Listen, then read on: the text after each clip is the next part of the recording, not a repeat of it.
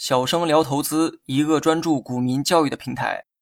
今天呢，咱们来讲一下光伏行业如何分析。新能源的又一大分支就是光伏。先来解释一下何为光伏。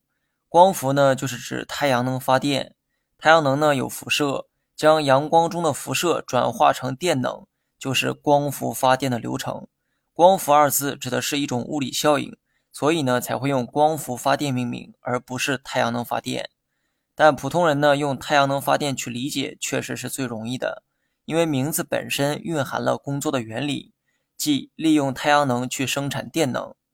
整个光伏产业链呢比较长哈，上游主要是做硅料，中游是硅片、电池片，下游是光伏组件。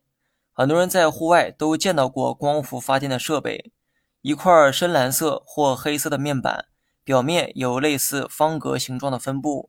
每天对着太阳的方向默默的工作，第一眼看上去的是一块面板，而面板里面分布着许多电池片。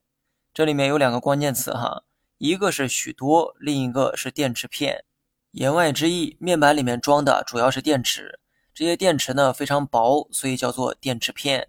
电池片的数量呢比较多，一片电池的形状类似于方形。当多个电池片排列在面板当中时，人们看到的就是方形大面板中有多个小方形结构。光伏设备的原料则是硅，也就是硅料。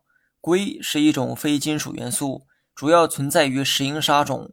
换言之，哈，想要得到硅这种元素，就要去挖矿，然后从石英砂等矿物质中提炼硅，然后将其制成硅片。到了中游呢，就是电池环节。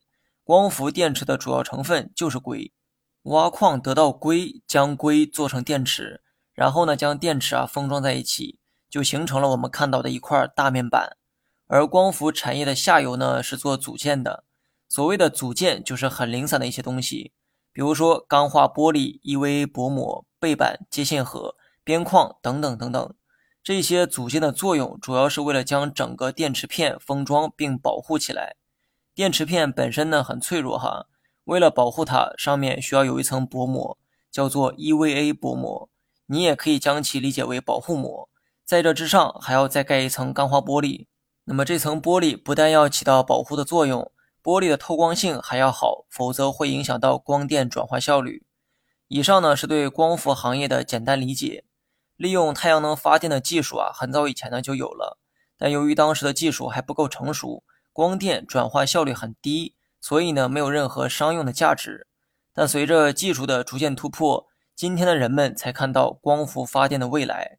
但是呢，说句实在话哈，截止到现在，光伏企业的利润率还是比较低，而且这里面还包含了政策补贴的部分。好消息是中国光伏技术已经走在了世界最前沿，但这个行业自身的技术迭代能否继续大步向前，我也不确定哈。这一点需要持续追踪行业动态。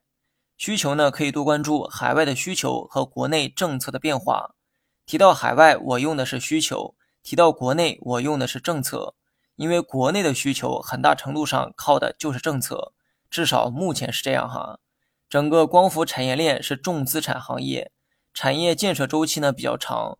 这种行业都存在一个特征，那就是市场需求和行业供给可能会产生错配，进而出现周期性的特征。所以，投资光伏行业，你需要注意行业周期性的变化。二零年到二二年，行业就经历过上行周期，股价出现暴涨；但二二年之后，也同样经历过下行周期，股价暴跌，很多个股都是腰部以下继续下跌。